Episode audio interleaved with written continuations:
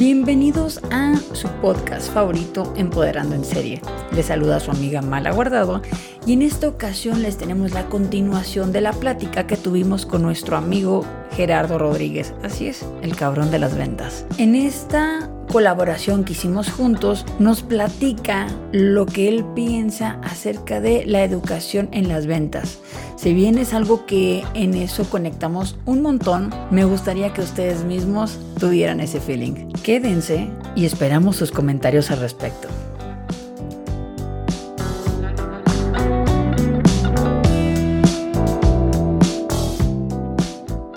En el área educativa, yo también soy de las personas que piensan que el área de ventas debería de estar em, como inyectada o también este, preparada de alguna forma en el sector educativo. Yo en lo personal pensaría que incluso como una materia educativa a nivel de universidad por lo menos. Pero tú mencionas y tú has mencionado este, que tú lo pondrías desde, desde antes, ¿no? ¿Qué opinas sobre eso? Desde segundo eje secundaria. o sea, lo podemos suplir con cálculo que ya no lo volvimos a utilizar. Pero fíjate que yo odiaba estúpido cálculo, odiaba matemáticas, la reprobé un montón, pero sabes que las ventas son matemáticas en muchos sentidos. Totalmente, mira dónde llegamos a parar. Exacto. Total. Eh, pero, pero, híjole, creo que el problema con la educación es de que no nos la venden muy bien que digamos, ¿no? Eh, ahorita regreso a tu pregunta, pero, pero me pasa con la lectura. Acabo de romper un, récord personal. Yo sé que mucha gente se va a reír de mí, el pobre diablo, pues no es tanto, pero acabo de leer cinco libros en cinco semanas. Para mí eso es así como que, wow, o sea, para mí es, estoy súper orgulloso de mí mismo. Y últimamente eh, me emociona lo que estoy leyendo, estoy súper clavado en temas de filosofía está súper loco lo que te estoy diciendo, pero me, me, empecé a clavar mucho en temas de filosofía. Normalmente eh, leía puro, puro de negocios y algo de espiritualidad y liderazgo, pero, pero empecé a leer muchísimo de filosofía y estoy fascinado. O sea, me causa la emoción que, que cuando ves una serie en Netflix y estás picado. Al punto al que quiero llegar es que me encabroné cuando me di cuenta que qué mal nos vendieron la idea de la lectura. De la lectura. de hecho, ni siquiera se molestaron por vendernosla. Nos la vendieron una vez. A ti y a mí, que estamos más o menos en la edad, nos las vendieron como lectura y redacción en alguna materia.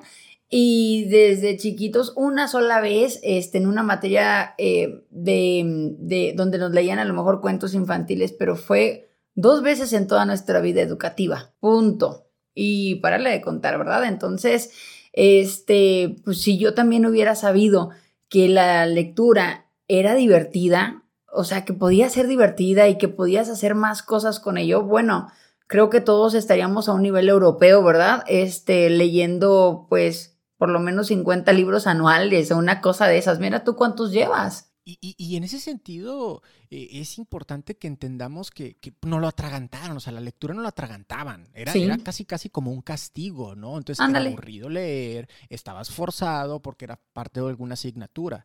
Ahora, regresando al tema de ventas, ¿por qué lo digo? Porque hay que tener cuidado de que no se convierta en esa, en esa, en ese tortura, ¿no?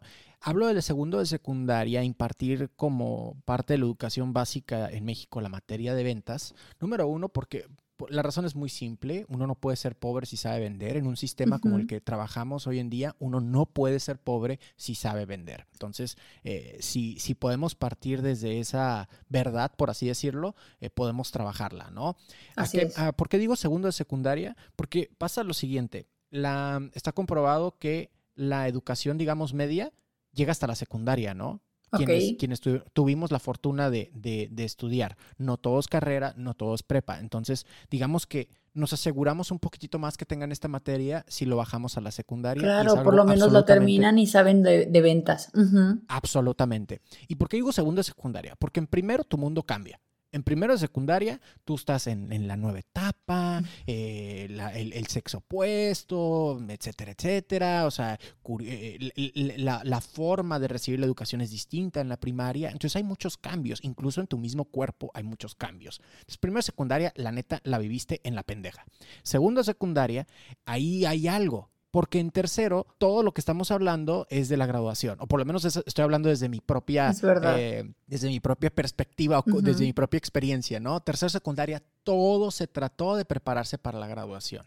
Eh, entonces, en segundo, hay ese sándwich donde podemos insertar algo que pueda ayudar a las personas al resto de sus vidas. Estoy absolutamente seguro de lo que estoy diciendo, tan seguro estoy que se ha convertido en una lucha. Yo lo he dicho abiertamente, Mala, al micrófono. Yo regalo la carta programática. Yo capacito a los maestros para que den esta, esta clase. No cobro un solo peso. Porque creo que esta puede ser como mi lucha de incluso hacer de México un lugar más seguro. ¿Por qué? ¿Qué pasa con la inseguridad? La inseguridad tiene que ver con falta de recursos. Entonces, recursos me refiero a empleo, dinero, eh, comida. Entonces, en esa falta de educación, en esa falta de bases y en esa falta de oportunidades, pues uno recurre a lo que, a lo que existe, ¿no? Eh, insisto, estoy hablando desde mi perspectiva propia, puedo estar equivocado. Eh, y resulta ser que el vecino, pues que, vende droga o hace chingaderas, pues gana dinero. Entonces, pues yo quiero ganar dinero, me acerco con el vecino y ya formas parte de esto. Sin embargo, si rompemos ese ciclo desde el principio y le ofrecemos a la gente la oportunidad que genere sus propias oportunidades, tal vez podemos romper con eso. Totalmente. Y sabes qué, este, actualmente ya hay alguna licenciatura en ventas, ¿eh? Estoy viendo licenciatura en ventas y comercialización. Eso jamás se había escuchado, al menos yo que soy del norte, pero por ahí de por Nuevo Laredo, estaba, o sea, habían cuatro carreras y pararle de contar, o sea, ya de ahí ya, ya, por supuesto que no había nada sobre, sobre ventas y quien terminaba como vendedor, Gerardo, era así como, mm, entonces no encontraste trabajo, ¿verdad?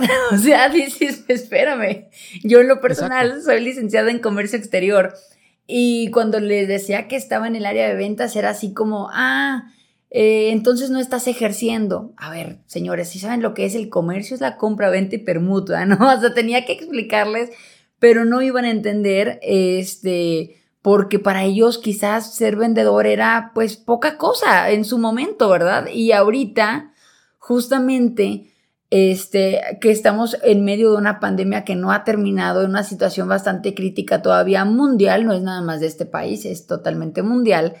Muchas personas que criticaron esta área tuvieron que lanzarse a esta área y sin el conocimiento previo, Gerardo, sin la capacitación, porque pues obviamente de ellos no iban a hacer ir a un seminario de ventas porque ellos no querían terminar ahí. La cuestión es no satanizar el área de ventas no verlo como, como, este, degradarlo, por así decirlo, verlo como algo muy bonito. Bueno, es que a mí me gusta, ¿verdad? Pero a mí no siempre me gustó, Gerardo. En su momento, mi mamá me llegó a, pedir que vendiera algo de, de, ella en su momento vendía topper, topperware. Y este, me llegó a pedir que vendiera eso en la secundaria. Gerardo, para mí era tan vergonzoso llegar a sacar mi libretita, o sea, yo decía, no, mamá, o sea, por favor no me pidas eso, no lo pidas, por favor. Y yo juré que yo no iba a estar en ventas y mira, resulta que es lo que mejor hago, gracias a Dios. Entonces, este, tuve que verlo esto como una, la negociación, a mí me encanta, a mí no me gustaba el concepto, pero me, me encanta la negociación. Entonces, y es muy divertida, yo la verdad me divierto mucho con esto, pero hay personas que, que pues esto les, les provoca una tortura, como tú decías. Eso tiene que ver con... con ¿Cómo te lo están vendiendo? Sí, con la, la, definición propia que tenemos de ventas en, en Latinoamérica. Esto este ejercicio lo hago en, todas mis conferencias. Eh, les digo a los asistentes, eh, ok, si cogemos este micrófono y nos vamos al centro de la ciudad, obviamente en términos prepandémicos, claro, eh, y le hacemos un sondeo, así como si fuéramos reporteros de la televisión. En una sola palabra, ¿qué significa ventas para usted? ¿Qué creen que nos va a contestar el promedio de las personas? Y empiezan a salir cosas como manipulación, mentir, hacer lo que sea con tal de cerrar, ¿no?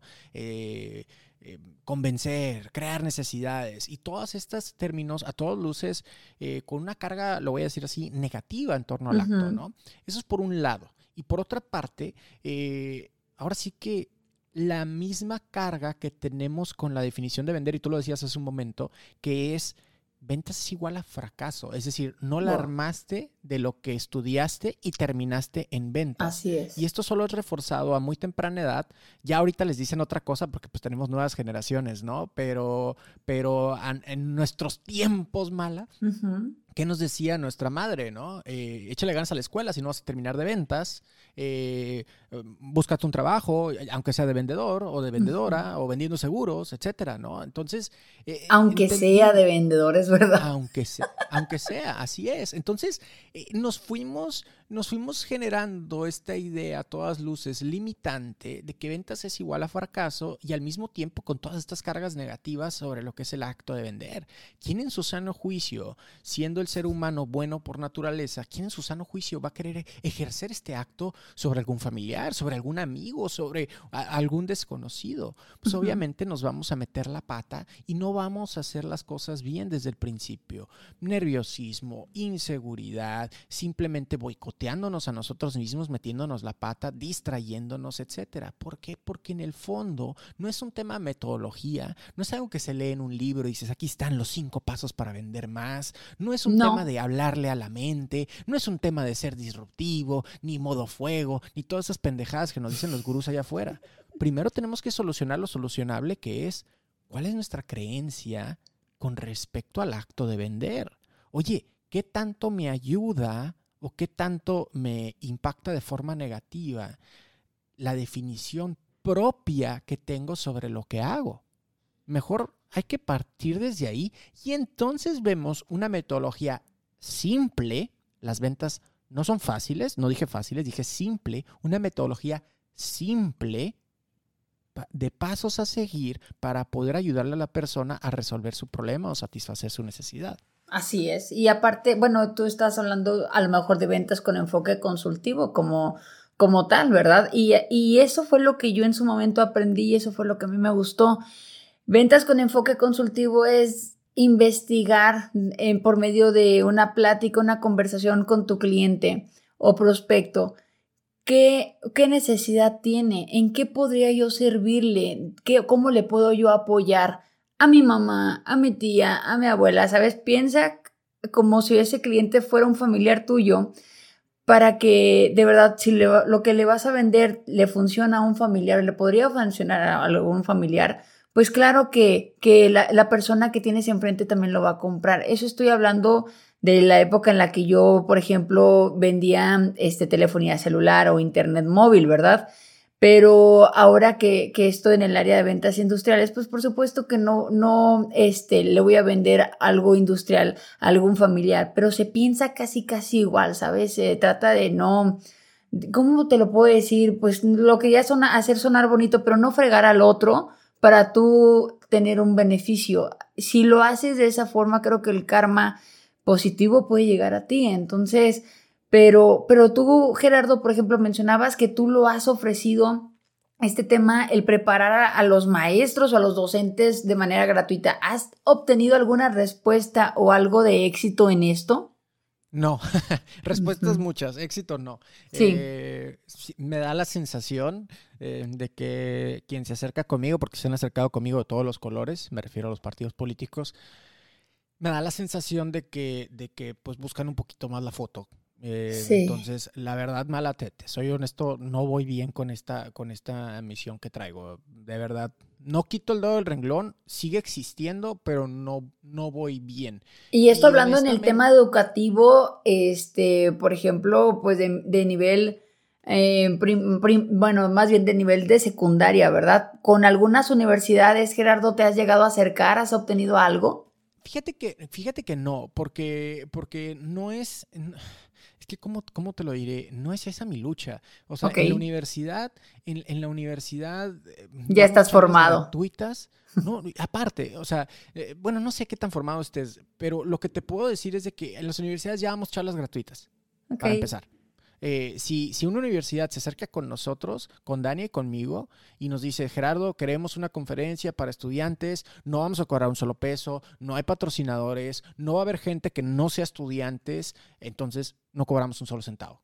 Si la quieren presencial, lo único que pedimos es este, los, los puros viáticos. Un solo centavo no cobramos. Mala, me he parado frente a 40, 50 estudiantes en un pueblo mágico muy bonito. Ahorita me voy a acordar su nombre en Sonora. Eran del, del Itson. Y, y, era simplemente porque por ese afán de dar. Entonces, en ese sentido te digo, no es mi lucha porque lo vamos a seguir haciendo. Claro. Eh, ahora, un profesional, un profesionista, mira, tienes acceso a Internet. Ahí está el podcast, se llama Cállate y Vende, es gratis. Lo único que te va a costar es que te aventes unos un par de malos chistes porque soy un comediante frustrado, yo creo. Y, y, ya, güey. Sigue el camino y, y, sírvete de lo que ya existe. ¿No te gusta mi estilo? Hay mucha información allá afuera con respecto a ventas. Lee un libro. Eh, los libros cuestan 100 pesos, 300 pesos el más caro. Por el amor de Dios, no es un tema que, que tenga que ver con la accesibilidad en torno a estas edades. Y entiendo y aprecio que hay personas que definitivamente la están pasando mal económicamente hablando. Pero sí voy a, voy a emitir una crítica que se va a escuchar un tanto dura. Muchas de esas personas que se quejan, pues se quejan en Facebook. Y se quejan en Facebook, eso quiere decir que tienen acceso a Internet. Y si tienen acceso a Internet, pueden descargar un podcast, pueden ver un video o ya de plano eh, comprar un, libro y, leérselo desde la pantalla. Entonces, eh, opciones hay y hay muchas. Eh, por eso digo que esa no ha sido la lucha que yo elegí esa no es exactamente, en términos de, que quiero que la materia de ventas sea impartida desde, desde segundo de secundaria, eh, no me ha abierto a las posibilidades de las universidades ni nada por el estilo, porque creo que no va por ahí. Y yo estoy hablando de las ventas como un método para mejorar incluso la situación de seguridad en México.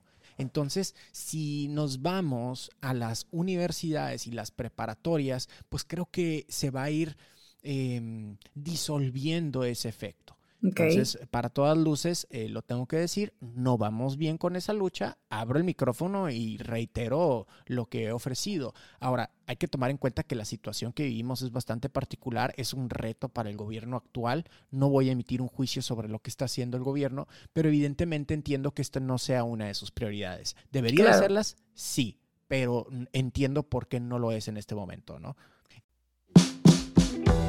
Y con esto finalizamos al menos el día de hoy este episodio de la educación en las ventas con la colaboración especial de nuestro amigo Gerardo Rodríguez y esperen la segunda parte de esta misma plática. Es decir, este episodio se divide en dos partes.